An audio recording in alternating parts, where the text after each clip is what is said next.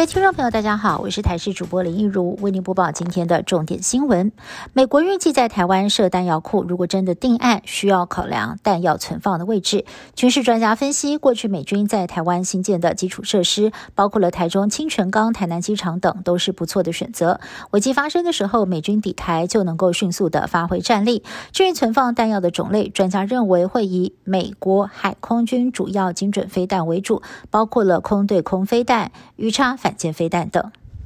屏东垦丁有一间海产店被指控生鱼片端上桌，竟然是熟的。原来这是北部有一所学校的毕业旅行，来到了餐厅用餐。当时学生看到了这道菜，觉得相当的傻眼，上网留下评论，质疑店家的菜色出问题。不过业者表示，一切都是遵照学校指示，要煮熟才上桌。对此，校方也证实，的确是因为担心同学吃了肠胃不适，才会请店家做调整。台中彰化再传行人意外，首先是在彰化市有一名国小的男童穿越闪灯路口，明明人走在斑马线，竟然遭到机车从左侧高速撞上，男童当场在地上翻滚了一圈，整个过程全部被民众的行车记录器拍下来。另外，在台中清水也有一名六十一岁的蔡姓骑士闯红灯把行人撞飞，事后还肇事逃逸，隔天被逮之后供称是因为无照骑车怕被开罚，这回呢是得吃上公共危险罪。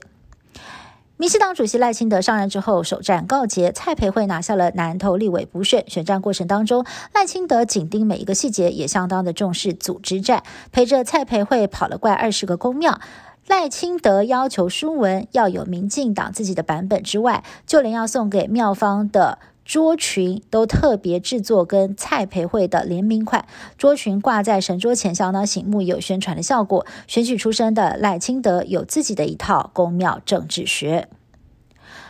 什么都涨，台北市的营养午餐恐怕也要涨价了。台北市有多所国中小学发出了。学校午餐价格调整家长意见调查表，询问家长是否同意在下学期调整营养午餐价格，涨幅大约是落在五到十块钱。而根据台北市教育局规定，问卷回收率七成，有六成的家长同意，就可以依照调整价格办理招标。而业者则表示，会涨价不单单只是因为鸡蛋涨价，跟国际原物料上涨，还有人事成本增加等都有很大的关系。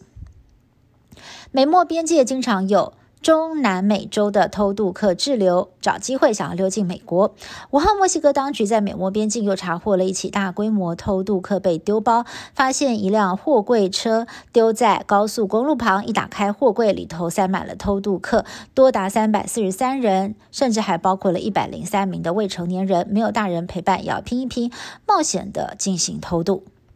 以上新闻是由台新闻部制作，感谢您的收听。更多新闻内容，请您持续锁定台视各界新闻以及台视新闻 YouTube 频道。